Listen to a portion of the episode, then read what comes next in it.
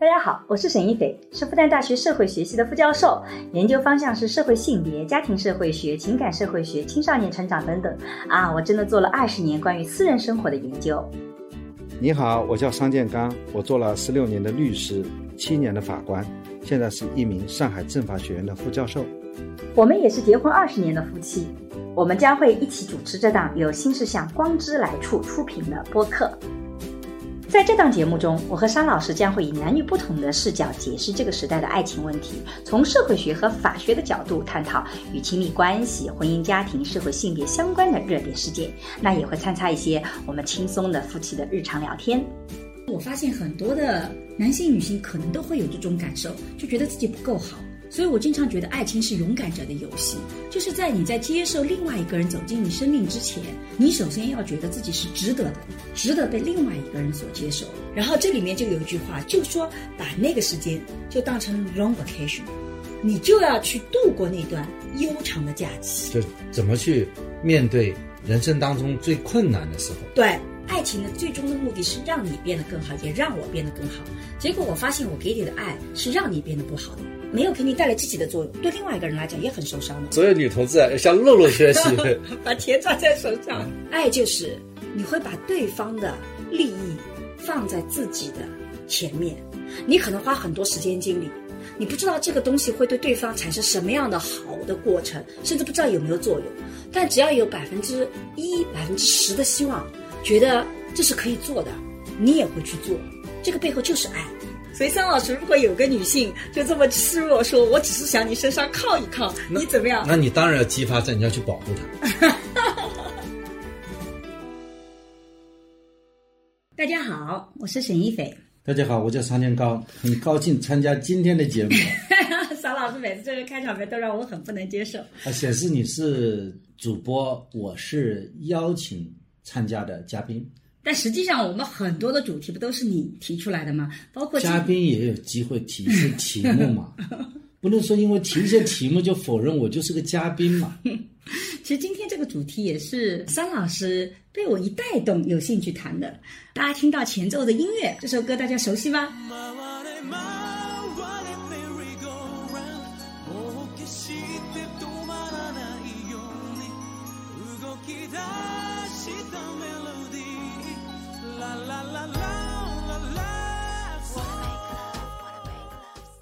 蛮好听的啊，所以我们今天要聊什么呢，桑老师？我们想聊一部电视剧，这部电视剧是在九六年嗯播放的时候，九六年那个时候我们才十岁啊，我们什么十岁？我们 二十岁。对不起啊，九六年的时候，我们那个时候二十岁，嗯，看了一部电视剧叫《悠长假期》。我应该是在二十多岁的时候看的。那你是在哪里看的呢？我在电视台。应该在网络上，所以应该是我忘了我几几年看，但不应该是他刚刚出来，应该是他出来几年以后我看的。等到那个时候，我应该是已经读研究生，有网络，所以我印象中间，我应该是在九九年以后才看到这部剧的，因为我记得是在电脑上看的，因为那个时候没有别的途径嘛。以前有那个借 VCD、DVD，但是也没有什么播放的地方。所以我印象中，我应该是九九年以后有了自己的电脑，有了自己的寝室以后才看的这部剧，也是我入坑木村拓哉的第一部。我每一个我喜欢的人都会有一部入坑之作，比如说玄彬，我其实入坑之作不是大家这个很熟悉的《秘密花园》啊，或者《金三顺》啊，而是他们生活的世界。而木村拓哉就是从这部开始的，哇，长得太帅了，实在是悠长假期。所以我应该是零零年的时候看的，但桑老师。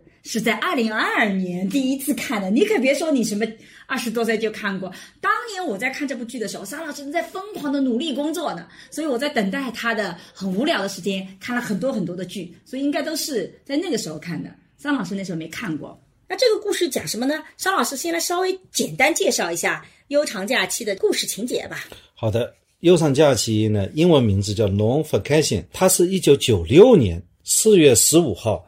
在日本首播的一部爱情电视剧，主演呢就是木村拓哉和三口智子。三口智子也是我很喜欢的一个女演员。对他讲的是三十岁的这个模特男，过气模特啊，在婚礼当天被逃婚了。嗯，所以呢，他就跑去找他的那个逃婚的未婚夫。嗯，最后就碰到了这个赖明，结果呢又住到了赖敏的家，因为他没地方去了，两个人在同一个屋檐下生活，磕磕碰碰，两个人的事业、爱情都不顺利，但是慢慢的两个人之间在一起生活的很舒服，中间还穿插着就是男的弟弟叫曾二，带着他自己的女友露露来找他们，在这个过程当中呢，曾二和赖明喜欢的梁子呢，嗯。就谈上恋爱了。嗯。最后呢，梁子又和真二分手了，真二又回到他的女友露露旁边。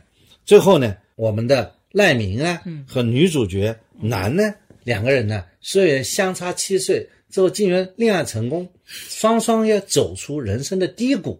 那么男呢也找了他自己的一份工作，做了摄影师。嗯。呃，赖明呢竟然能够在钢琴大赛中获奖，拿了第一名，找到了一份漂亮的工作，去波士顿了。嗯啊，中间还有一个插曲，就是男呢在这过程当中也碰到了另外一个另外一个愿意娶她的男人，这个三崎。嗯最后呢，他放弃了三崎呢，和赖明在一起。嗯，是从此以后，赖明和男过上了幸福的生活。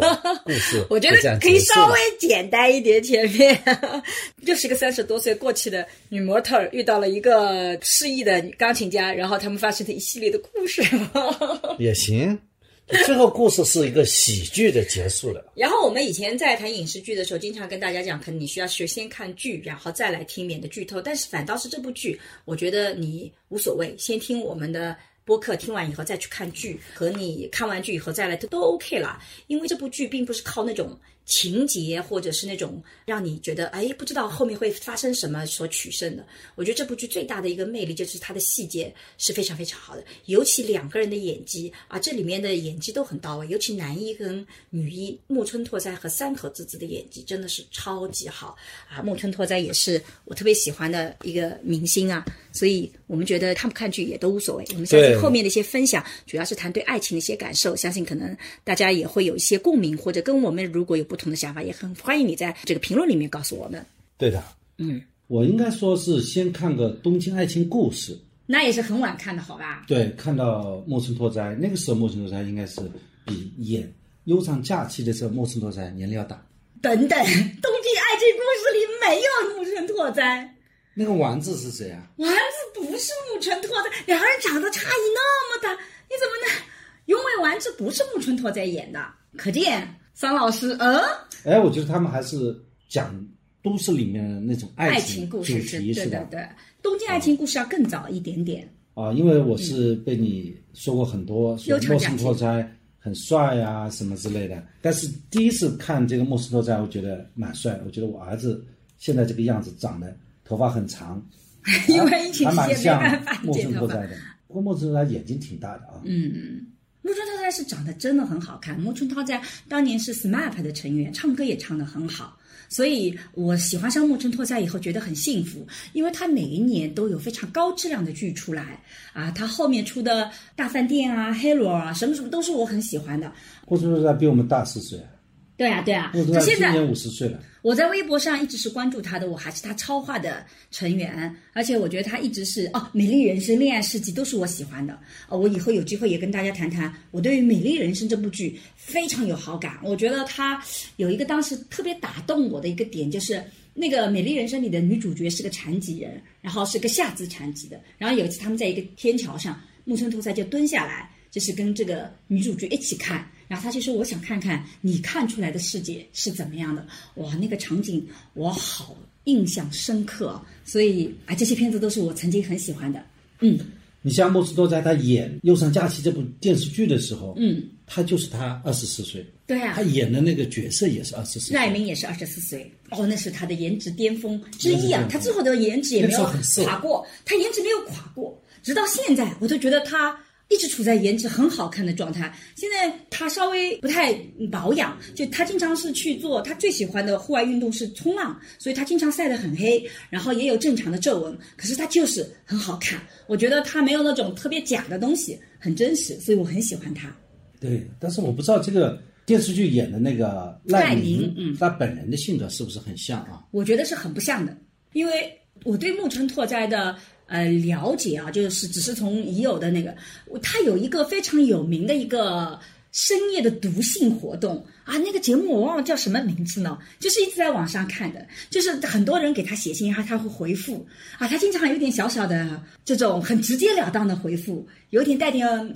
小小颜色的回复啊，我们在播客里这个限于尺度哦，我都不能分享啊。但我就觉得特别有意思。然后他当时他在鼎盛时期，他喜欢上了一个女孩子啊，也是一个非常有名的演员。然后他就直接宣布宫藤静香，他就直接宣布就结婚了。然后之后他其实遇到了。全民的抵制，因为他真的是当时是一个全民偶像，然后也碰到了这个事务所的封锁，但他就是很坚定，遇到了那个人就是那个人。所以之前有记者采访他的时候说：“你哎，谁会跟你结婚？”他就说了：“除了他还会有谁呢？我不是一直跟他谈恋爱吗？难道除了他，除了工藤静香还有谁吗？”就特别确定。所以我觉得他的性格是非常知道自己想要什么，很直截了当的。所以我很喜欢木村拓哉这个人，而不仅仅喜欢他演的角色。哎，我觉得他这个演的这个角色里面，给我一个蛮复杂的一个形象哦。嗯，你想赖敏吧，我们就讲赖敏。赖敏，嗯，对，赖敏呢，其实和梁子是非常般配的，因为他在梁子那里，他到底是不喜欢梁子，还是说他不敢表白？所以这块实际上是让我特别的不理解，就是他是个很害羞的，已经二十四岁了，就马上要正在读研究生这样一个人，然后对学妹，那个学妹长得又漂亮又优秀，很可能家庭条件也是不错的，然后他就不敢去追人家，最后呢，连梁子都鼓励他，说他是胆小鬼，他都不敢去吻人家，所以其实当时的这个梁子应该说还是非常认可。嗯，这个赖明的，嗯，他为什么不敢去追求人家呢？我最近在做一档综艺节目，叫《没谈过恋爱的我》，我发现很多的男性、女性可能都会有这种感受，就觉得自己不够好。所以我经常觉得，爱情是勇敢者的游戏，就是在你在接受另外一个人走进你生命之前，你首先要觉得自己是值得的，值得被另外一个人所接受。而我觉得赖明在当时的处境里，觉得对方太优秀了，觉得自己配不上对方的。也会担心对方会拒绝他，也会担心自己可能并不能够给爱的人以更好的生活，所以他会非常的犹豫不决。他主要是觉得自己不配。对，你看他和梁子去约会都是去看剧啊，去一个比较高档的饭店去吃饭。他其实像他这种打工的收入，他是支撑不了的。对的，所以他有压力。对，而且他觉得这个女生就应该值得那么好的生活。所以我恋爱也要到那些地方去，但实际上我自己不是那个层面的那个群体，所以他比较纠结，就是说他一方面他喜欢梁子，对，想和梁子在一起，另外一方面觉得好像配不上梁子。对，我觉得这也是女主角小南给他的力量，就是为什么这个小南那个男从一开始出现，完全看上去跟赖明是不匹配的。就我当时看剧的时候，我二十多岁看，我现在也没觉得他们匹配。我二十多岁的时候看剧的时候就觉得。真的，木村拓哉这么好，这个男吧，长相也一般般，性格还有点咋咋呼呼，比他大七岁，对，大七岁，然后我就觉得真的不配，配不上我的男神，就是配不上。但是后面才会发现，说男给了他非常大的自我认同，就是会告诉他你是很优秀的。这个女主角你会发现，她在这个生活过程中给了很多赖明的鼓励，告诉他你的钢琴弹得有多好，你的钢琴是怎么有力量治愈我的。你是非常厉害的，然后同时也用他的热情让他重新去感受到生活本身的这些意义。所以我觉得他在之前不接受自己的状态，所以他处在一个职业和恋爱双重困境里面。我觉得片子给我觉得奇怪的地方，比方说一个人的原动力来自于哪里？嗯，可能是来自于自己的一种事业心。我从这个片子里面看不出来。因为他的事业心，所以要他去弹钢琴，甚至说他有一段时间，他甚至不弹钢琴了，觉得那个女孩子抛弃他了，男抛弃他以后，他都去做了最基础的销售员的工作，他把钢琴准备给卖掉了。对对对，他不是因为被抛弃了，所以放弃钢琴，而是他清醒的说自己认识到，可能我真的在钢琴这一块是没有天赋。因为他老师批评他了，也不一定艺术的老师说觉得他弹的不行。没有感情，对，所以他碰到挫折，他觉得他自己不行了，不行了还不如去找份工作。但这个过程中，他其实已经持续了很长时间，从第一集到中间的第八集，他都在这个状态里，他找不到出路。就人有的时候会遇到这种困境，你知道自己遇到了这个天花板，但你没有信心可以突破它，就像他遇到梁子，他觉得自己是喜欢他的，可是没有办法去突破，说自己配得上他。人其实是有无能为力的时候的，所以我觉得那个状态不是说他没有事业心或怎么样，他本来就事业心不是那么强的，不是所有人都像桑老师你这样子有事业心才去做什么的。啊，我其实也有这种状态，觉得自己无能为力的时对，候。他就无能为力，然后他就像我参加那个数学竞赛嘛，嗯数学竞赛去做题目，嗯，做到后来那些题目别的同学就能做得出来，对我就做不出来。对这个难度稍微降下一点，我就能够做得好；嗯稍微往上加一点，就是做不出来。对我觉得这种状态我能够理解，人会到了那种极限，对就是那种状态，你就是没办法突破自己。这个片子里他讲的也可能是莫村拓哉这个难民碰到这样一种状态，对啊就是他钢琴无法取得突破，对，所以呢，他老师也对他甚至批评了，对所以这个时候他就受到打击了。而且他会觉得不是一个说老师批评的问题，而是你要清醒的认识自己。就在这里面，他不是一个放弃状态，而是说我要对自己的人生承担责任。我找不到解决问题的出路，那我到底是一意孤行继续在这条路走下去呢，还是我要对自己负责任去走另外一条路？所以他选择了另外一条路。就干脆就参加工作吧，对，那好歹也能自己养活自己嘛。就是他不愿意做一个被学生批评的这么一个钢琴老师。就是钢琴老师，他是个兼职的，一直是他不像一个事业，他没有晋升，你永远是做一个钢琴老师。那显然这不是他的理想。就不是一份工作了，对，所以他变成一个没有工作的一个人，他一直是在没有工作，没有工作一直是兼职。在兼职做做老师，嗯，聊以糊口，嗯，然后呢，想去考试也不能取得成绩，对就人生处在这样一个非常艰难的事情。所以为什么这部片子叫《Long Vacation》？这部片子我为什么很想推荐给大家，就是因为它给了我很多很多的力量和鼓励。我觉得人生里面总有那个阶段是你觉得很无望的，就觉得你自己没有办法突破，你觉得自己就是不行。然后这里面就有一句话，就说把那个时间就当成 long vacation，你就要去度过那段悠长的假期。就怎么去面对人生当中最困难的时候。对，而那个女主角出现的时候，也是她人生最困难的时候。哎，这个男当时的也状态，是最困最困难。你像他的状态是什么呢？嗯，就是他被逃婚了，对，三十岁被逃婚，然后呢，他是原来做模特的，对的但是年龄大了，对，所以呢，现在也没有机会，在在事业上再往上走了。然后呢，他呢也比较有个性，就是人家给他安排一个通告，就是一个让胸脯变大的，做做这么个广告，嗯他觉得好像是不符合他的 pace 的，嗯，所以他拒绝了。对然后他还去做安排，他不要去做模特了，对他去做模特经纪人。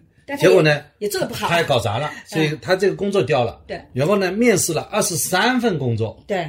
都找不到，对，而且呢还碰到一些老色鬼要去占他便宜。所以呢，他也是一个非常糟糕的人生状态。你对。想想看，一个三十岁的人，呃，也没有什么一技之长，对。呃，又没有工作，对。这样的生活该怎么去面对呢？我在二十多岁的时候看《悠长假期》的时候，我完全不能对男感同身受。我当时的一个判断就觉得男配不上赖明，就觉得他们两个的爱还是很牵强的。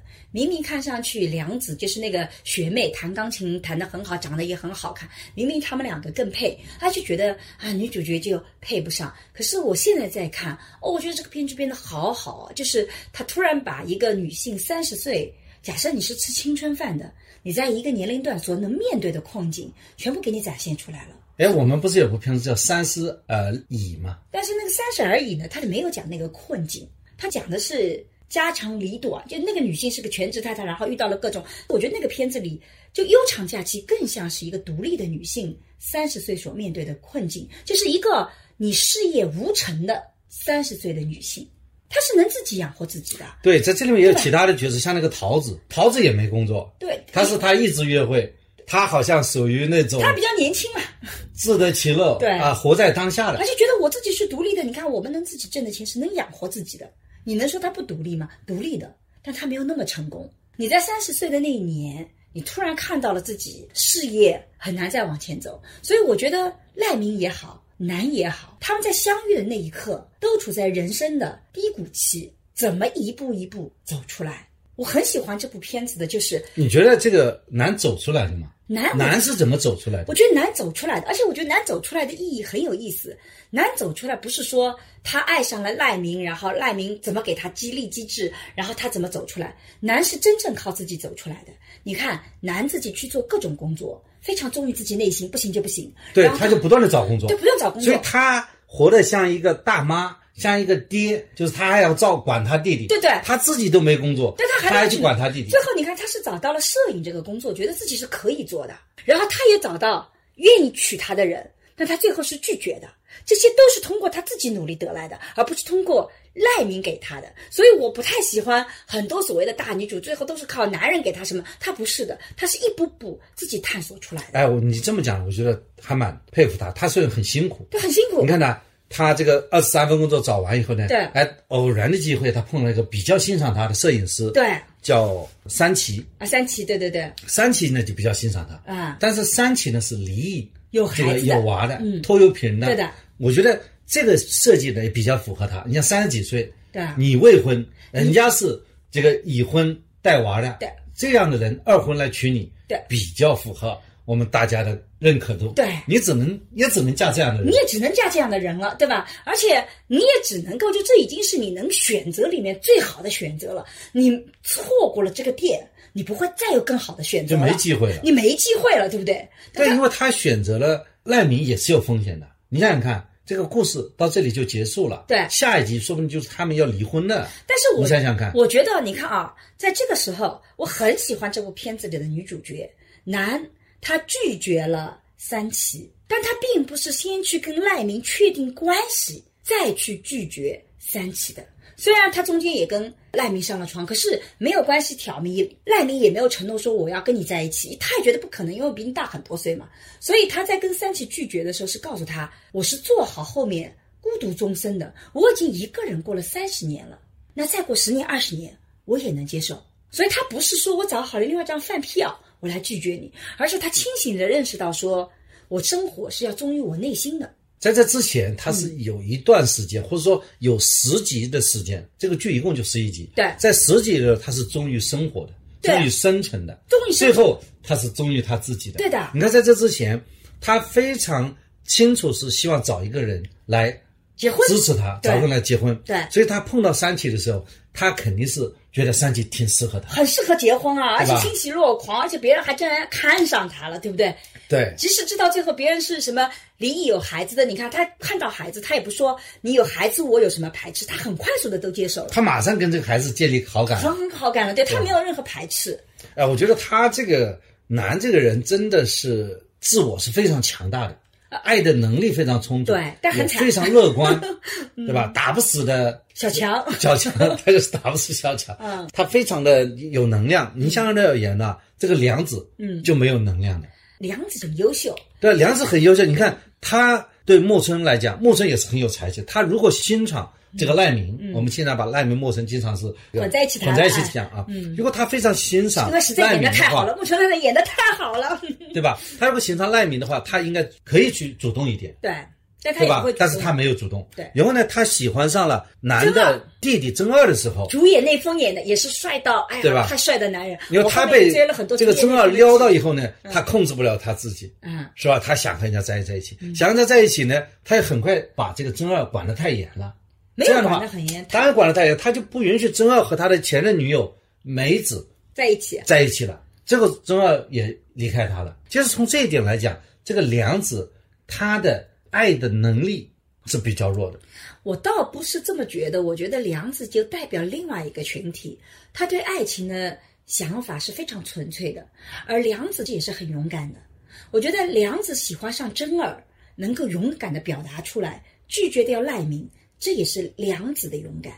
你想想看啊，这部剧啊，你会发现它很有意思。这不是的，他首先是真二对他表示积极的追求。你看你在陌生的场合，真二撩他撩的已经他控制不了他自己。问题是真二就是一个就是如果你现在用这种政治正确的观点看哦，这就是渣男。我在这里一定要提醒大家哦，看这部片子的时候，大家记得这个是九六年出来的片子。我一直觉得到现在啊，这种片子都出不来的，因为里面你看啊，女主角男对吧？他跟木村拓在上床的时候，是跟这个三崎有恋爱关系的时候。男主角赖明，他同时一会儿喜欢男，一会儿喜欢良子，在这里面一直是犹豫不决的，或者说他没有意识到自己喜欢男。然后他跟梁子在一起，而梁子跟真二在一起的时候，真二也是有一个非常稳定的五年的女朋友的。所以，我们现在的爱情剧，我现在都不太想看国产的爱情剧，就是政治正确太厉害了，就这种复杂的感情都没有。但这个片子里它都是有的，它很复杂。从这一点来讲，你不要价值，不要价值判断。从现在来看呢，嗯，它还不过时。甚至说现在来看还比较超前了，他现在超前了，你知道吗？因为我们现在都没有人去讨论这种话题。但我想回过头来谈到梁子和真儿的感情，你看啊，真儿是有个五年的女朋友的，而且他跟他女朋友也没有分手，看上去跟他女朋友关系也挺好，也挺好。他只不过是喜欢撩，他外遇了。对，然后梁子是很勇敢的去争取的，他也没有说那个，所以我觉得对梁子来讲，就他发现自己。就是受他吸引，也是很忠于自己内心的一个人。他是忠于他自己内心，但是我觉得他某种意义上来讲，他也不忠于他自己内心。最后他跟真二也分手了。但是他跟真二分手是因为你喜欢一个人，你可能会清晰的认识到，你其实并不能跟他长久。就有的爱情就是真的是荷尔蒙上头，你跟这人非常合，但是你跟他其他方面可能都是不合的。我觉得他是很清楚的认识，因为他是要成为一个贵族的，就是成为一个钢琴家，对吧？而真二呢是天天混夜店的，所以他们除了性的吸引以外，我觉得他们在生活方式上面很可能都是不协调的。我觉得梁子就女二喜欢真二很重要一个原因，是因为真二是有才气的，真二弹琴的时候跟他的学院派是完全不同的，所以他们是有差异的吸引的。我觉得这个悠长假期有非常有意思的点就在于。他一开始给你的都看上去是很匹配的，露露跟真儿很匹配，对不对？两个人都是那种都在夜店里，都夜店里混出来，然后都很激情四射的人，然后合在一起了。后面男遇到的三起也是很合适的，然后梁子和赖明简直就是天生一对，外貌很登对，同一个学校。大家钢琴都弹得很好，对于这一块都是有共同的语言，也是非常般配的，很般配。就是这部剧就把般配的东西，表面般配的东西给你解构给你世俗般配的东西，对的，很可能呢。是你不喜欢的，不是你不喜欢，而是你以为自己喜欢，但你遇到真正喜欢的时候，就是你以为的不是你以为的。你发现四叔这些喜欢都上不去了。但是我觉得真二和呃梁子之所以分掉，对吧？跟露露很有关系。我觉得你看啊，当面对第三者的时候，露露非常聪明，而梁子显然没有恋爱经验和技巧。哎，露露等于说又把他追回来了。露露怎么？特别有一个场景，对，就是这个露露发现了梁子和真二之间嗯吵架了，嗯，然后他就说，哎，你要么今天去梁子那里吗？他说不去，嗯，那么你去呃另外一个地方吗？他也不去，那么他说你今天要么去我家，嗯，这个时候真二还跟他说，我肯定是不去你家的，嗯，然后这个事情等于说这已经拒绝他了，嗯，在这种很尴尬的情况下。哎，他没有离开，他没有发飙，嗯，他做了一件动作，嗯，他跟真二说：“我能不能在你腿上靠一下？”我就想就寻求求助了嘛，嗯，女性示弱，你男性从健谈派的角度来讲，你总归不能把人家推开吧？所以，你总归不能那么绝情吧？所以，张老师，如果有个女性就这么示弱，说我只是想你身上靠一靠，你怎么样？那你当然要激发在你要去保护她。但你一保护她吧，你就发现这个人还不错，原来还恩爱五年了，这个就追回来了，对吧？所以说，这个露露啊，显然比梁子更加具备爱的能力。对，梁子就心里一直有一个露露，就觉得你跟露露可能是更合的，所以他时时刻刻一见面就觉得露露存在在我们生活中，所以我要跟你吵架。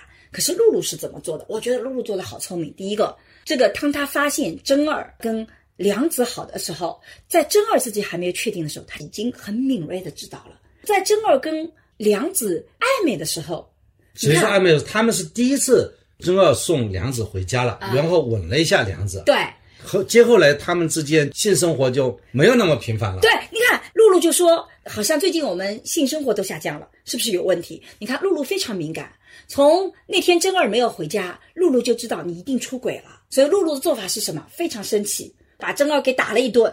然后真儿离开了，住到这个赖明和小南的合租的房子里去，他也过来了，然后跟他直接就分手了，两个人就没戏了吧？但是，这个时候真儿拒绝他了，哎，真儿拒绝他了，真儿就因为他很难过，对就说你分手之前你说一点好听的呗，对对吧？你能不能让我再打你一次？，对，我觉得这个露露是真的是很真性情的一个很，真性情的，敢爱敢恨，对，然后还敢追回来，对这个回头草，好马也要吃回头草，就如果你真爱，你就吃回头草。但很有意思的是，你看啊，露露怎么做的？露露确定跟你分手了，但是因为他们有工作关系在一起，那露露希望真儿再回来。露露怎么让真儿回来呢？告诉真儿说，我找了一个这个人，对吧？所以是个老头，哎，我跟他在一起了，这样子就解决了真儿跟他之间的尴尬。等于说，我现在也有自己的一半了。啊，那你就继续回哎，对，来工作吧。这才高明之处，他高明之处。他搞了一个假想的男友，对。假想男友呢，就只不过让你觉得你不要提防我，对。你跟我分手了，我也把你放下了，对。要拿得起放得下，对，要拿起之前先放下，对，而且他很能拿捏真二，因为真二的确找不到别的工作，只能回到那个，因为真二之前也找工作了，也找不到，只好重新回到酒吧去工作。所以真二自己后来跟梁子讲，是不是我错就错在我没有离开那个酒吧，我不应该再跟露露一起工作，这的确是。真儿做的很傻的事情，就你还跟前任女友在一起，你的现任女友怎么这可能讲的有？道理啊？我觉得这个事情，难道为了恋爱就要牺牲一切吗？对啊嗯就要放弃一切吗？现在跟你谈恋爱，难道你不允许我去见那个露露吗？对，所以这是你真儿的能把。这个事情搞得很纯粹，我觉得真二讲的是有道理的。所以你看，露露就很有技巧。露露是在整个过程中不再去就发了脾气以后，再不指责真儿，也不提梁子，只是说拉近我跟你的关系，向你表达说我想靠近你，对然后让你重新想起我们的美好的过往。所以到最后一个镜头的时候，他们在教堂里等待赖明和男的出现，他们俩又迟到了，对不对？这个桑老师待会儿可能也很想聊这一点哦，就是你会发现他们的坐姿是老师和良子坐在一起，露露和真儿坐在一起，对的呀，所以最后他们结局真儿是回到露露身边的。真二是回到露露身边，就是这个编剧让梁子至今没有找到男朋友。对，而梁子中间就是一直你不知道，因为中间可能也找到男朋友了，因为梁子也觉得我可能值得一份更好的爱情。我觉得梁子的确是值得一份更好的爱情。我觉得他值是值的，但是他如果没有这个恋爱的能力和技巧的话，他如果碰到一个好男的，他很可能把这个男的也推出去了，呃吓走了，对，因为他因为你控制欲太强。因为你脑脑海里老是想着说你前任那个，你就等于说你在你们俩关系里永远把另外一个人给拉进来了，因为他自己也没有恋爱经验，对。对吧？他没有恋爱经验，所以他其实不知道什么叫爱。但我觉得这个是很多的男性、女性经常犯的错误。比如说，如果你发现你的丈夫或你的配偶跟另外一个人很暧昧，很多人都会这么说的。就比如说，我跟你结婚啊，我今年四十六岁啊，那你现在爱上了一个二十多岁的人，那我就会跟你讲说，怎么人家比我更年轻，人家比我更美啊，你就所以你更爱他，你跟他更聊得来啊，你现在跟我没话说了，所以你就不爱我了吗？你等于说是把男的往外推了，因为你也并不能确定到底你更爱我还是跟二十多岁的，全被你讲出来了。对我帮你一总结，你发现是的，你讲的有道理有，道理是吧？你看新的那个人比我老婆更年轻，比我老婆更好看，比我老婆现在更能理解我。就你这样子就把这个男的往外推了，你会发现梁子就在做这件事情。你们两个人五年的感情，你肯定跟他更有感，你不断的去告诉对方说，你看你跟那个人是更合的。那么本来那个男的吧，也不知道我到底是谁，被你这么一讲，很确定。哎，我从真二的角度来讲啊，嗯。真二，你想他为什么首先追梁子，最后放下梁子，这是他的逻辑的。嗯，第一个呢，他首先这个梁子很漂亮，对，而且钢琴弹得很好，钢琴有又有才，是他从来没有家境又好，是他从来没有接触过的绝对是理想的爱人的一个标准，啊。对不对？这个时候他疯狂去追她，嗯而且他追她以后而且他也很会追，嗯。对吧？他靠他的才气也把人家主要是追到手了。长相，主演那副长得太帅了，你知道吗？好？，这个时候他发现梁子没办法承受他的爱，梁子因为和他谈恋爱，梁子就变得时时刻刻要缠着他，对，每刻要跟他打电话，不给他更大的空间，对，甚至说因此呢，自己的钢琴要弹不好了。嗯，我欣赏你就是你的那份自信。嗯，你能够弹钢琴。嗯，你能够和我大家能玩得起。嗯，结果我发现你这个玩不起的。嗯，所以呢，最后时候他就分手了，就希望你把钢琴弹好啊，我可以跟你分手，因为我在跟你谈恋爱之前，你钢琴弹得蛮好的。对，你那么自信的人哪里去了？对，现在。谈了恋爱以后，你天天来骂我，两人见面就吵架，我不断的跟你道歉，嗯，对，你还不断的怀疑我，对，那你在恋爱当中，你不是一个好的对手，是的，不是好的或者是说，爱情的最终的目的是让你变得更好，也让我变得更好。结果我发现我给你的爱是让你变得不好的，没有给你带来积极的作用，对另外一个人来讲也很受伤的。那我意味着什么呢？所以我跟你恋爱反而影响了你，对，那我就不要了。我就结束这个关系，嗯，所以呢，他还是要回到露露身边。对，你看露露，也就是不声不响。露露呢，她除了御夫有术以外，其他她也没什么个性。你看。他也没财，对，他也没有，也没艺，他也不能赚钱。但是呢，露露有一招，嗯，钱都是他管的，对 对，核心在他手上，他抓重点了，所以他出来没钱了。他即便是跟这个露露谈恋爱的时候，露露把他们两个人打工的钱全管起来，对，这是很厉害的。所以呢，所有女同志啊，要向露露学习，把钱抓在手上。第一呢，是向露露学习，因为你像。难学习呢，学的不大成功。嗯，因为你像难学习是有风险的。对，难是那种非常有风险，绝对是冒险的。他最后玩个大的，嗯，他玩个大的。他三十岁，他和一个小他七岁的人，他能够保证赖明将来不出轨吗？赖明现在还不会恋爱，等到赖明搞得很熟的时候，赖明也想换人了，对吧？他的风险是很大的。但我觉得赖明不会的。但我想回到那个真二那个身上，我当时二十多岁看剧的时候，看到真二出现的时候，我专门查了这个男演员的名字，叫主演内丰。你看我现在跟木村拓哉一样的时候，就是因为我想啊，如果在我的生活中出现一个长这么帅的男人，又那么野性，如果他来撩你。我觉得像梁子这样根本就是抗拒对，他是非常强的男性的一种性吸引力很有性吸引力的，对吧？只是我没碰到而已。看了，我要把胡子留起来。我胡子留下来也是络腮胡。只每天剃而已。所以那封是非常吸引女性的一种形象。所以我觉得，你看这里面他在男二跟主演那封还不算是男二，真二算男二吗？算男，算男二，算男二。梁子也是女二，就男二和女二的爱情特别有意思的一个插曲。但我就觉得给我们很多的启发。对我其实不大喜欢这个赖明的。你不喜欢男一？嗯，我不喜欢他，我就觉得他没有一个个性。嗯，他没有去追求他想要的东西。嗯，你看看。我觉得一个男生，嗯，他如果说你事业碰到的困难，这是很正常的，嗯，你想放弃也是很正常的。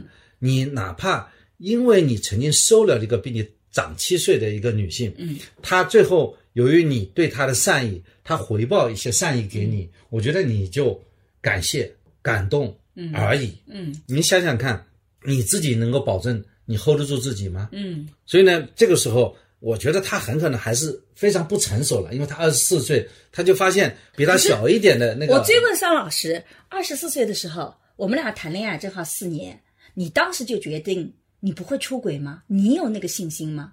你会觉得自己未来的人生里遇不到比我更好的，你就一定会爱我吗？二十四岁的你有那个自信心吗？来，没错，没错，在那个时代，他只是说他由于一点点感动，因为是这个男。一不小心，不经意之间，就是说感动了他，所以呢，重新点燃、激发了他。所以呢，他可以说，他对男士有一种报恩的，恩爱夫妻嘛，他是有恩的。可是没有恩，他们这都有恩啊。对他们是相互的嘛，他们是互相的嘛。这个赖明首先是就在人家那么糟糕的情况下，对吧？收了被人家收了，他对人家有恩嘛？对啊。然后人家呢，为了他啊，去还要去学钢琴，报钢琴班。谈的很糟糕，来激发他，嗯，对吧？采取各种措施。那么，我觉得人家对他关心他，是不是在这样一个环境当中，没有人去关心他？所以，爱是什么呢？如果这不是爱，爱是什么呢？我觉得这叫关心吧。那你想想看，像南这样的人，他怎么会去学钢琴呢？如果不爱赖明，他怎么有这个动力去学钢琴呢？我觉得不爱他也可以学钢琴。有些人他的性格使然。他就能够我投之以桃，报之以李。没有，我觉得那就是爱。就什么是爱？爱就是你会把对方的利益放在自己的前面，你可能花很多时间精力，你不知道这个东西会对对方产生什么样的好的过程，甚至不知道有没有作用。但只要有百分之一、百分之十的希望，觉得这是可以做的，你也会去做。这个背后就是爱。如果只是感谢，只是回报，他不会这么做的。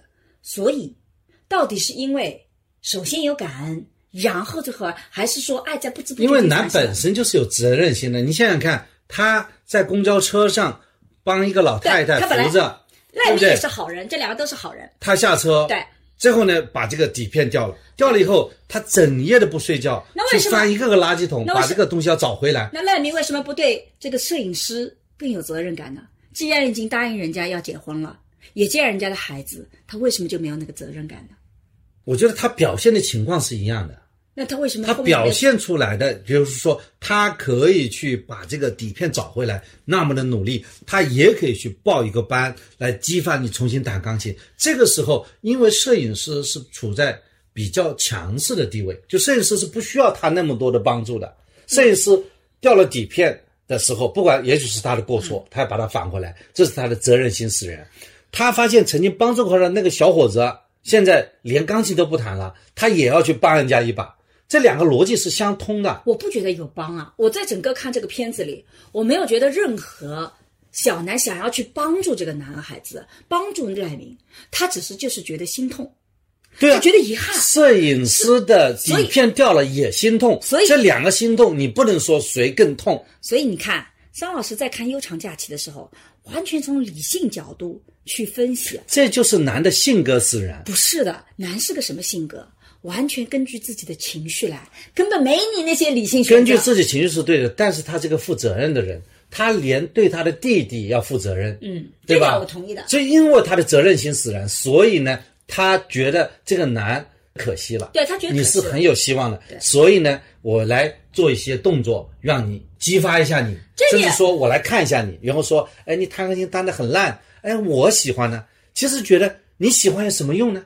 你喜欢能够影响我吗？可是我觉得在这里面，难道不就是因为感人就在于说男真实的表达自己的感受？他谁对谁不真实啊？他正式也是哎。没有没有，男是一个什么？如果我不喜欢你，我也会直截了当告诉你的。男如果觉得这份工作就是不符合我的这个选择的依据，即使我在面临很困境的时候，我也是忠于自我的，我可以拒绝的。所以男有一个最大的优点，就他不太撒谎。所以等到他有一次就是跟三七在一起啊，明明是不是因为堵车迟到，是看了赖明的这个演出迟到了，他也觉得我一定要跟你讲，就是因为很诚实，他很诚实的面对自己，也很诚实的面对他人。但他即使告诉三姐这样，三姐也没跟他分手。所以我觉得在整个过程中，悠长假期为什么他在过去的时间给我很多的力量？他是第一步让我意识到什么叫忠于自我的一个感受。就忠于自我，就是你对自己的感受，你是持肯定的态度的，你不会把自己的感受看成是奇怪的，你不会把自己的感受看成是没有道理的，但你也不虚伪。同意你这个忠于自你不会己的感受。就是说，我想继续讲一步，就我不会为了鼓励赖明去说你弹的很好。我说你弹的好的时候，一定是我真实的觉得你弹的好。这跟他爱不爱赖明没关系，这他的这个性格跟赖明爱不爱没关系，这个我同意的。你承认吧？我承认就说他去帮赖明跟爱赖明没关系，嗯，他觉得赖明这样做很惨，所以他要做一点事情来帮助难民，这和他爱不爱难民没关系。他为什么在难民和三体之间选择了难民呢？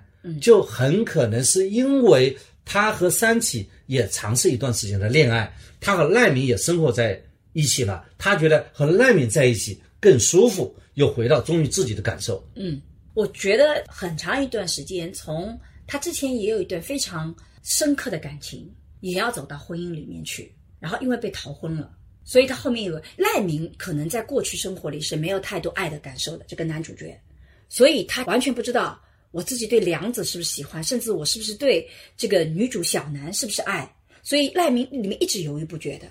可是我觉得小南不一样，小南是知道自己爱赖明的，他比赖明更早的意识到自己爱赖明。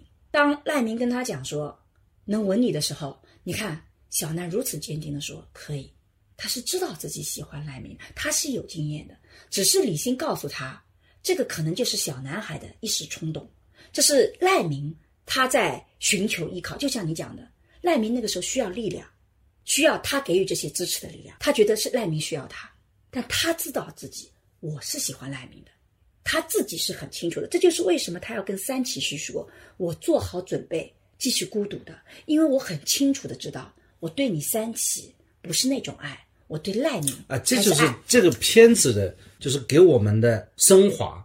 我们要冲破那个藩篱嘛，嗯这个老师讲的，就是你弹钢琴要打破藩篱，嗯就是你不要有什么框框。这部片子不就是要讲这个主题吗？最后男是打破了框框，我我觉得是的，我完全同意你。每个人都在这个突破，可是这个片子让我觉得感受最深的就是，你会发现那个爱的力量是什么？爱的力量就是你，我如果没有你的时候，我会如此心痛。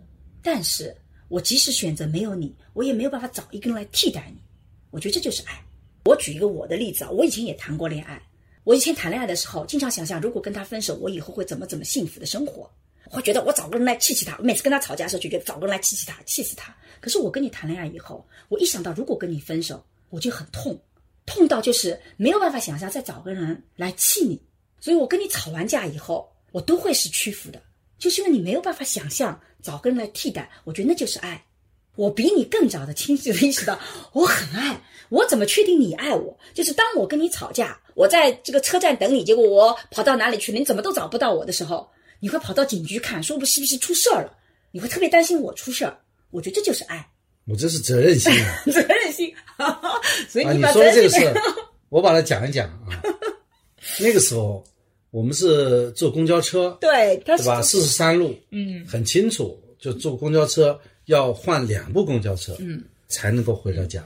回到家是很累的，嗯，非常累。结果呢，你呢就是一直要到这个公交车的站头来接我。那个时候也没手机，对没手机，对吧？结果呢，就是零零年没有一次接成功，有接成功的，大部分接成功的，少部分没留下接成功印象就是，没 有留下印你想想。看，我呢下了公交车已经很累了，左逛逛右逛没人，那我就走回去，走回家家里也没人，那只好东西一放，我也休息不了，又出来找你，找了半天还是找不到。哎呦，这个事情气死了！要死，还记得有一次，我就在公交车站头向你跪下来请我不我说，请你不要再来接我了。这个的确很烦，但是有时候觉得，哎呦，这个人这样去表达也是蛮感动的啊。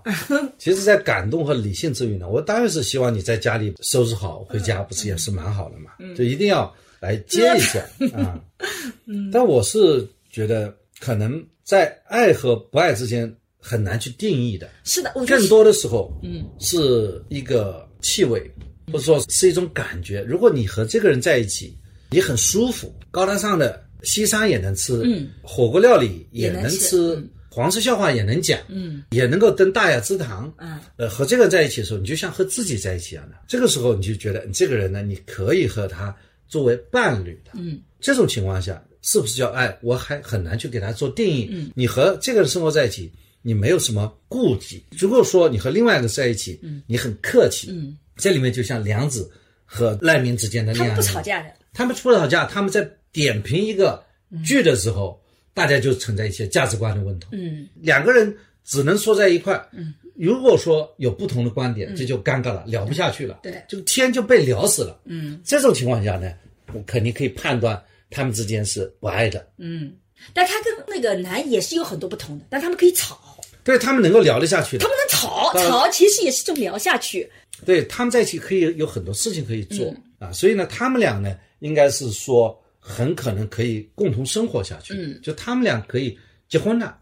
所以我为什么觉得我的爱情观是早期就是受这样的片子去影响？我是比较忠于内心的。你看，女主角男从各种条件来看，跟赖明都是不匹配的。正是因为他们不匹配，所以他们开始在一起共居的时候，完全没有往爱情方面走，他们没有考虑过这方面，所以他们两个各自在对方面前都是非常真实的自己。然后呢，男去指责赖明的问题也是直截了当的指出来啊，你这个太懦弱了，不行啊，你怎么怎么样子？赖明会去说你这个也不行，他们两个都可以直截了当的指出对方的东西，然后对方也都会觉得能接受，所以他们两个在一起是最舒服的状态。可是赖明跟梁子在一起，他就马上要把他自己变成一个私人，就变成很不一样的人。学长，对，然后呢，那个男呢也觉得好像我跟别人在一起就不能有那种进退两如的一个状态。他跟三七在一起就觉得自己可以做小女孩了，但他内心里是有强大的那一面的。跟赖明在一起，他既可以有他强大的一面，也可以有他脆弱的一面，他非常自由，他和赖明可以很舒服吗。很舒服。但是我并不赞成这个婚姻。你赞不赞成无所谓。对我明确表示我不赞成这个婚姻。那你觉得我们首先呢？我觉得赖明，嗯，他应该是不要去再去追求啊男男的啊。嗯刚才你打断我了，还是要讲这个观点。嗯，因为他很可能是被男所感动了，嗯，但是他应该是走他自己的钢琴家，走过他自己的生活。嗯，你看在整个电视剧里面看不出来赖米喜欢什么，他喜欢什么样的女性。嗯，他是因为被感动、被追求，而接受了这份感情。他没有去像男那样，嗯追求自我。我首先觉得你觉得赖明这样的人就喜欢那种天生的比他年龄大、比较咋咋呼呼的，他不喜欢积极被追求的吗？绝对不喜欢。对他只不过在整个赖明和男的感情当中，是男在开这个车，他只是个乘客。没有，男在整个这个过程中，他只是非常自然的在表现自己，所有主动的那一面是赖明夸出来的。你看，赖明主动跟男说可以吻你吗？赖明主动跑到男的公寓去找，这是后来他们不是分开住了吗？赖明主动去找，赖明是主动一方。你这是给男做辩护。我我有一个成语叫“请君入”，什么？入温对吧？哎，对，但我讲跟你讲，那我就是讲男是完全在感情生涯当中控制了赖明。你看，你还是用这种理性的思维，会觉得男配不上赖明。那当然，可是你知道，男对于赖明来讲，他有一个非常重要的意义，是他在过去的人生里没有人能给到他的东西。赖明是谁？是个钢琴家，他一出现，弹钢琴的技巧就炉火纯青了。他为什么不能够冲破？他为什么还是做一个兼职的培训班的老师？是因为他弹钢琴里他没有那个感情，他没有说为谁而弹。可是那个时候，请记得哦，他是喜欢梁子的，他也在追求梁子。梁子跟他是匹配的，谁给了他生活的这样的一种强烈的感受？谁让他突破了这个情感的困境，让他开始感觉到有强烈的感情？这个人他的出现一定就是要超越世俗意义。如果出现一个像梁子这样跟他匹配的，就没有办法激发他那样大的一个情感的心。所以，一朵鲜花插在牛粪上，这种婚姻是最稳定的，因为牛粪给了鲜花最好的养料。而好啊，继续说，继续编。不是啊，就是这样。所以男对赖明来讲是什么？为什么这个是个悠长假期？就是男给了赖明非常强烈的感情的感受，一点点感动。不是感动，这就是爱情。爱情就是有感动。我想起了另外一部电视剧，嗯，就是《Why Woman Kills》，嗯，就是那个第二段，嗯，看到有一个十八岁的男孩子，男孩子和他妈妈同龄的，对，他们俩谈恋爱，嗯，后来这个男孩子到纽约去成为一个画家，小男孩在人生成长的路上呀，他需要有一个女子帮助他成为一个男人，是的，就是这样子的。对吧你可以说成为男人以后，你可以不结婚，对不对？继续往前走，但结婚也不见得是个问题。哎，那个片子你还记得吧？我记得啊，但我不觉得这是两者可以相提并论的。我觉得基本上是同一而语的。因为我觉得里面啊，这个你就太侮辱这个悠长假期了。不是的，它的底层逻辑不是这样子的。虽然在《致命女人》，她也是有一个类似这样让这个小男孩成长，但是底层逻辑是不一样的。我觉得在两性关系里，恰恰男和赖明是很合的。赖明在漫长的人生里都需要男来提供这样的资源体，他不是只在那一刻提供，他在未来的漫长的人生里都需要有男这样的人来提供。表面上他们看起来是差异很大不合的，但在长期关系里，他就是需要这些东西的，你说他们两个的性格是互补的，而且他们的能量也是互补的，他们能量是互补的。而且他们的爱也是互补的，就他们互相给的爱都是很无私的。你没有觉得男是个特别无私的人吗？他爱赖明，他没有给强迫赖明做任何的决策。你看，他最后是决定说，我跟三七分手，我是决定孤独终生。他没有跟赖明说，我跟三七分手了，你要对我负责。她不需要你负责她，不需要你负责，她真的靠独立女性。她自己能让自己生活下来的，所以她是一个非常自足的一个女性，她能完全靠依靠自己的能力去找自己的想要的人生。而赖明在某种意义上讲，就需要这样的独立女性去支撑她的，不仅在此时此刻需要，在未来也需要。从独立女性的角度来讲呢，这当然这一点在整个几个女主角当中啊，呃，男是个独立女性，桃子呢也是一种独立女性，对但是梁子不是独立女性，也不叫不独立，就在情感上不独立，在经济上是独立的。对，所以从这个角度讲，我想再加一句，就是我不觉得男配不上赖明，赖明只是有一张木村拓哉的脸。如果这个剧不是木村拓哉演的，这个男的只要长得不好看，我就会觉得这个男的一点都配不上男。他不管配得上配不上我就，觉得这男的有，就像你说，这男的有什么好的？除了会弹钢琴以外，又犹犹豫豫，对不对？也不能直接的表达。所以说，我觉得在这个时候，木村拓哉演的这个赖明没有成长起来。但是我觉得赖明到最后是成长起来的，为什么？赖明到最后做出的决策，从里面找出来，赖明是主动的，后面几次都是赖明主动的。赖明为什么开始主动？是因为他觉得自己有在乎的东西了。他之前为什么没有感情？没有感情那个原因是因为没有在乎的东西。他跟梁子为什么没有成？因为梁子对他没有那么重要。所以当梁子喜欢真二的时候，他也痛苦了一下，就只通过了一下下而已。特别在这一次，我就觉得他特别猥琐。你看，他其实明明喜欢梁子的，因为没那么喜欢，结果发现就是这个没那么在乎，梁子喜喜欢这个真真二的时候，他把真二拉出来，嗯，带到梁子面前，对让梁子跟真二表白。对，我就觉得哪有这么懦弱的人？不是懦弱，是因为真的没有那么在乎。人为什么没有感情？是因为没有那么在乎的东西。你有在乎的东西，你才会有感情啊。你没有那么在乎的东西，你怎么会有感情呢？所以就是因为他那么的在乎。你想想看，等到南和三七在一起的时候，他可没有把南他推到三七面前，跟南说你比较适合三七对他跟三七说，他跟三七有一个对白嘛，啊。对三七说我们俩准备结婚了，对我呢给他准备房子了。对那如果呢你不是真的喜欢他呢，对你就离开吧，对不要影响我们。对，这个时候他说了，我是认真的我做好准备的啊，。我做好准备的。对啊，所以是因为他在乎，爱是什么？爱本质上就是我超爱呢具有排他性，有排他性，就我不能把你让给别人。如果我能把你让给别人，那就不叫爱。那时候还没爱，只是我们觉得两个人很合，你应该是我喜欢的类型，我应该跟你在一起。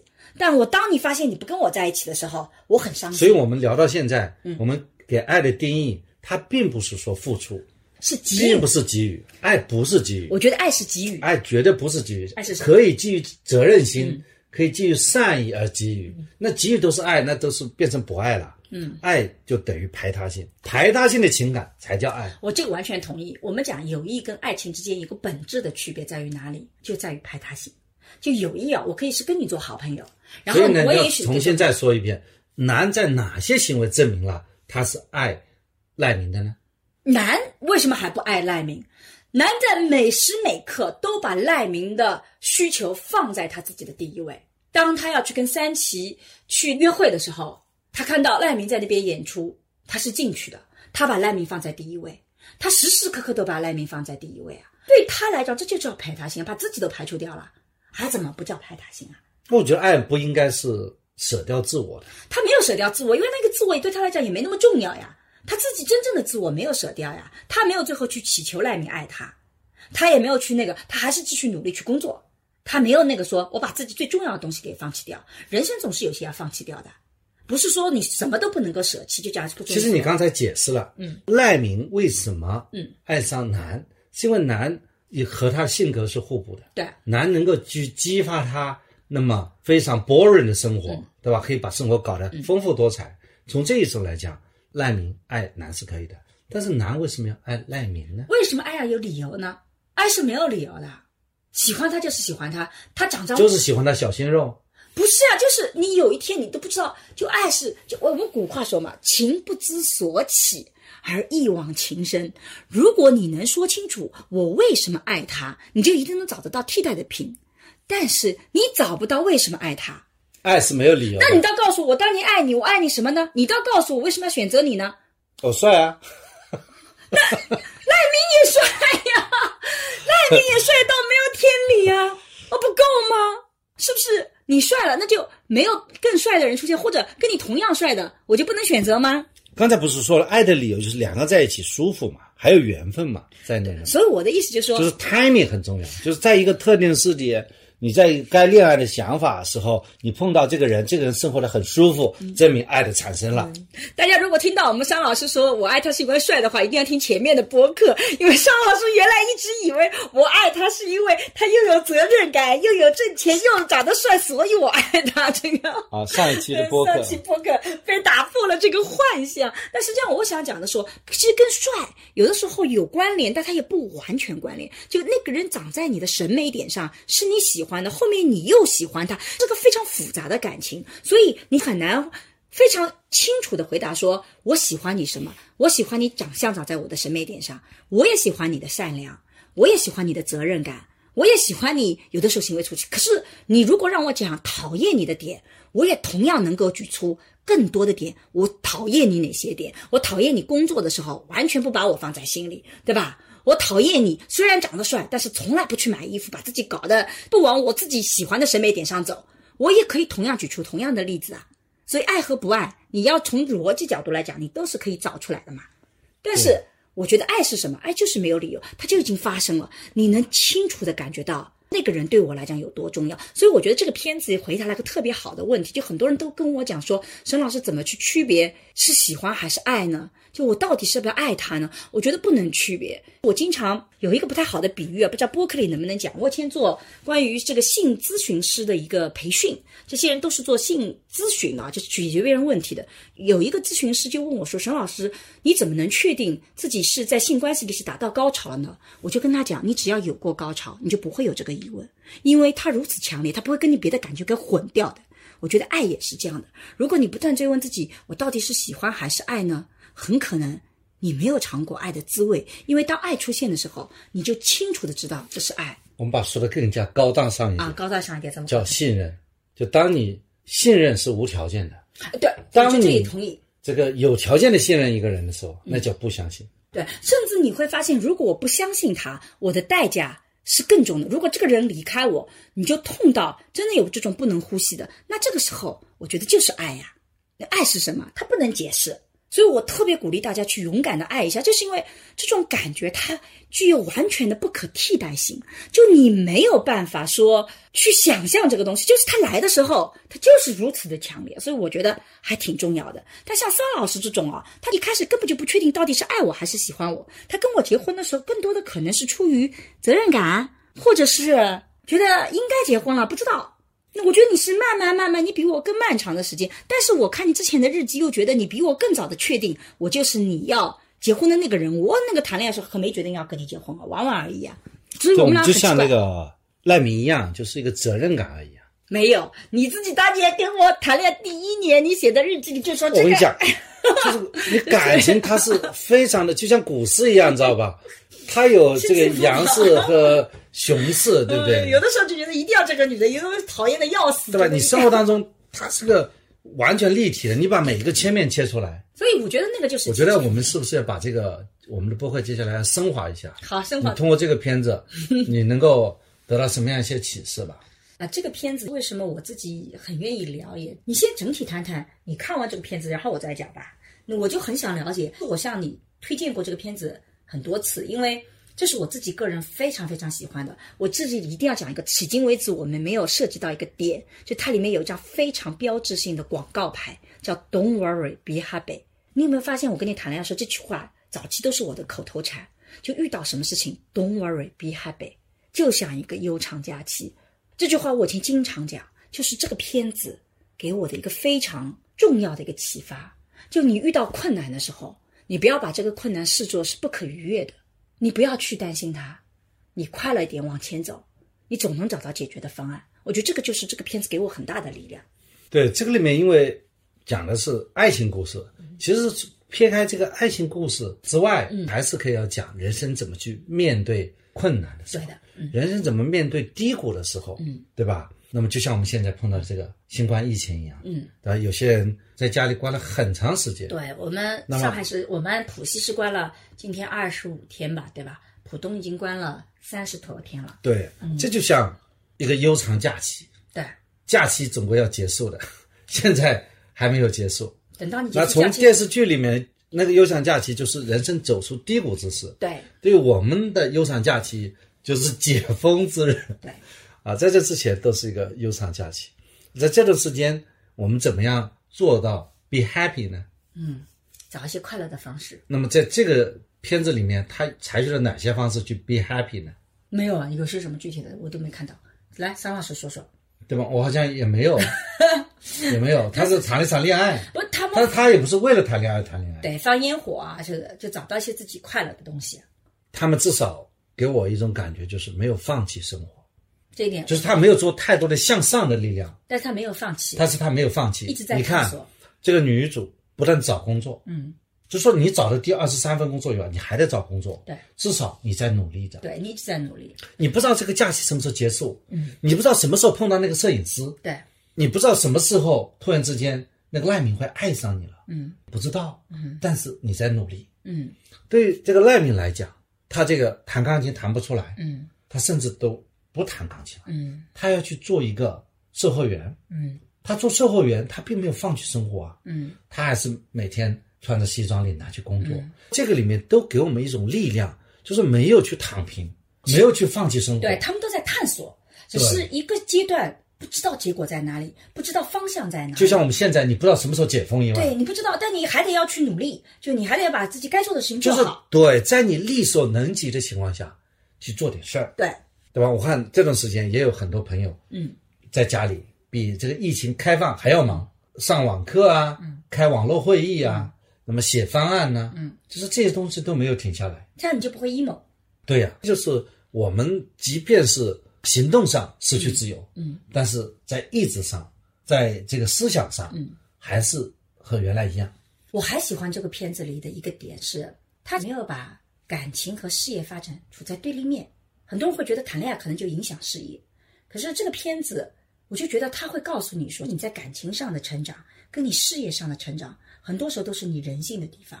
如果听过我们讲围城那一期，我就觉得婚姻也好，工作也好，都不是围城。我觉得方鸿渐的性格是他的围城，他总是到最后一刻在做决定。但是这个悠长假期里，你会发现恰恰相反，他不是的，也他们都是在感知到命运来的时候，啊。他就及时做出了决策。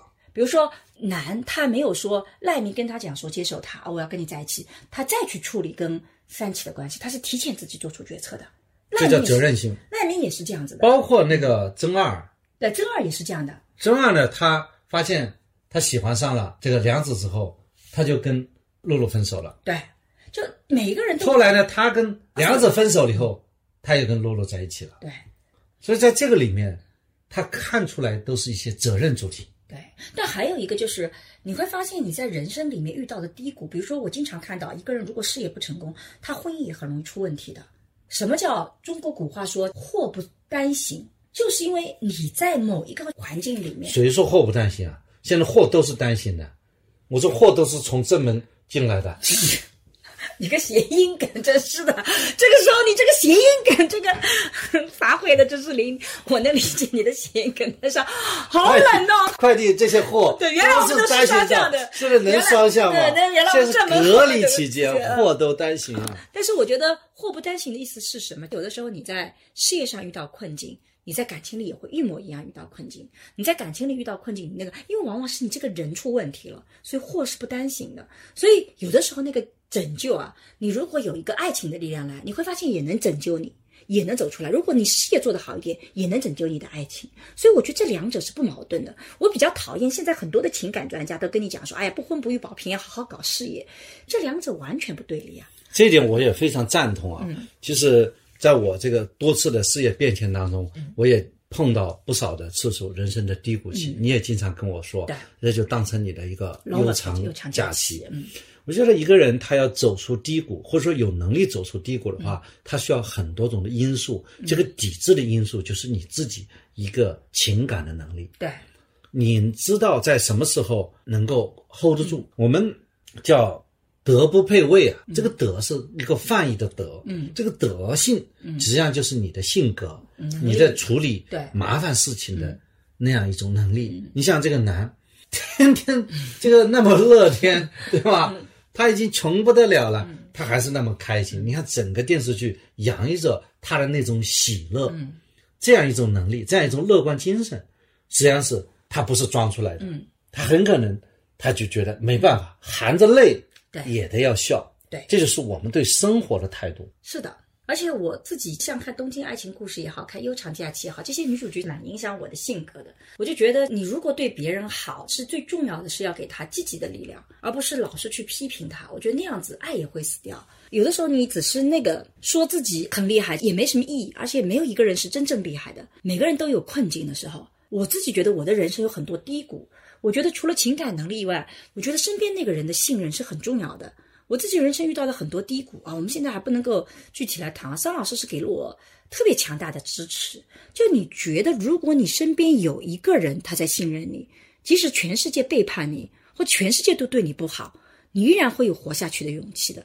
这也是我为什么这几年做社会学的爱情思维课等等，我觉得很重要，就是因为你在顺风顺水的时候啊，爱情没那么重要；但你在低谷的时候，你就知道旁边有一个人爱你，它是如此的重要。所以有的时候，我们要不要去努力去进行一个爱情？我就觉得你为自己的一个堡垒机制，所以我一直不同意“不婚不育保平安”这句话。我觉得真正保平安的就是两个人的爱，或者是父母对你的爱也能保平安。恰恰是爱才能保平安的，不婚不育，除非你能够事业有成，很挣很多钱，也是钱保平安。但并不是说你一个人就能保平安，你恰恰保平安也好，发展也好，你是需要有另外一个人支持来支持你的。我觉得这个在低谷时期是特别重要的。就是说，情感或者信任能够给人带来力量。对，你刚开始，你如果说你无牵无挂了，你很可能就没有那样一种力量。嗯，你反而在人生低谷的时候，你觉得，哎，你至少是不为世界，嗯，不为国家，嗯，你就为这个人做一点事儿，做一点努力。嗯，你往往呢，你把这个自己啊跌到尘埃里，对你才能够获得这种向上的力量。嗯，不要做事情，不要把它大而化之、啊，戴很高的帽子。嗯，很多时候我们就是那个普普通通的人，我们就是凡夫俗子。嗯，我用我们的脆弱的地方，但是呢，哎，我们就力所能及的去做点事儿。嗯，特别是在这个这个新冠疫情期间吧，我们可能可能就是很多人同居一个屋檐下，我们想，哎，是不是可以感受到这样一个啊悠长假期，在这种苦中作乐吧？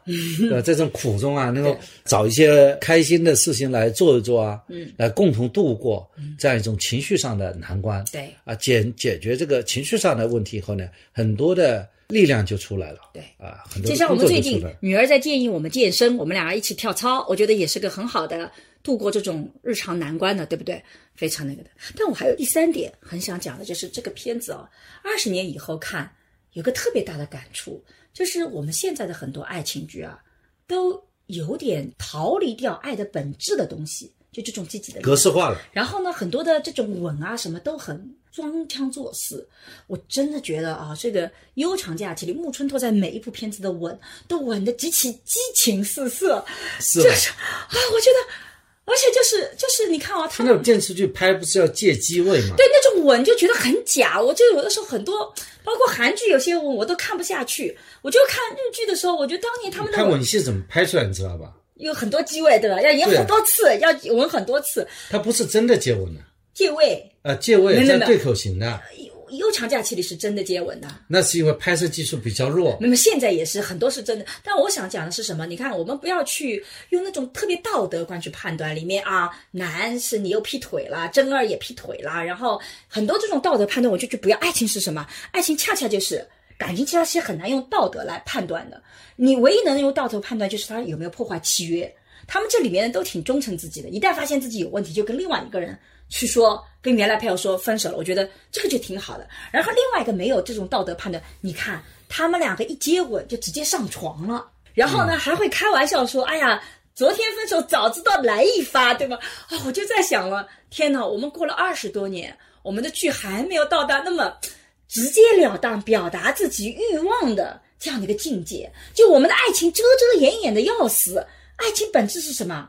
就吻完以后很想跟你上床啊，对吧？还不如来一发，我觉得那个多真实啊！就我觉得那是一种调侃，但是我觉得你不觉得他很他说我们两个人对吧？人家都怀疑我们两个人了，孤男寡女之间是没有这种正常的朋友关系的啊。早知如此，我们还不如来一发。对对吧？他而且他是在马路上，人家在叫的呃窗户上面，他们俩穆宗他说这这样的话题不适合你 这样聊天嘛，对啊对吧？但是可见呢，他们之间很舒服，对都能讲聊天可以聊得很舒服。但我也想讲，这个片子你看如此自由的表达这种感觉，把这个背后的这些我对你的欲望以及我的对你的想法都能直接表达出来。而现在我们已经没有这个环境去如此直截了当的表现这种爱情背后所出现的欲望，这种我想要跟你在一起的这种渴望，以及跟道德没有那么完全吻合的这种张力。对，在这部片子里，他讲的比较多的还是人性，对。讲的感情对。是怎么一回事儿，对。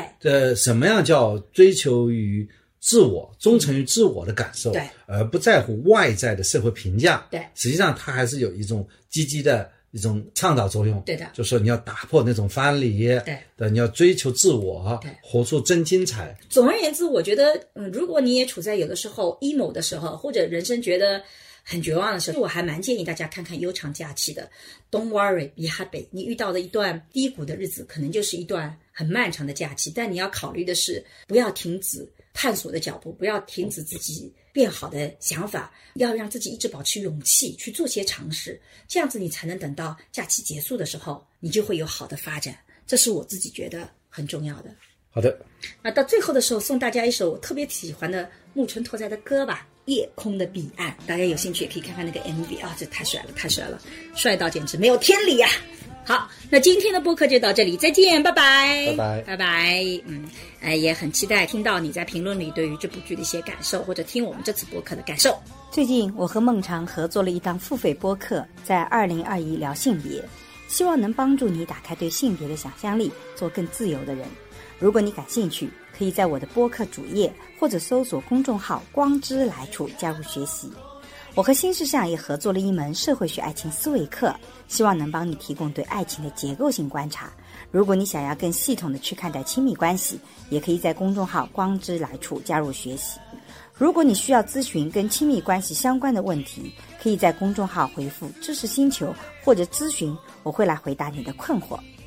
好啦，今天的播客就到这里，谢谢你的收听，我们下期再见。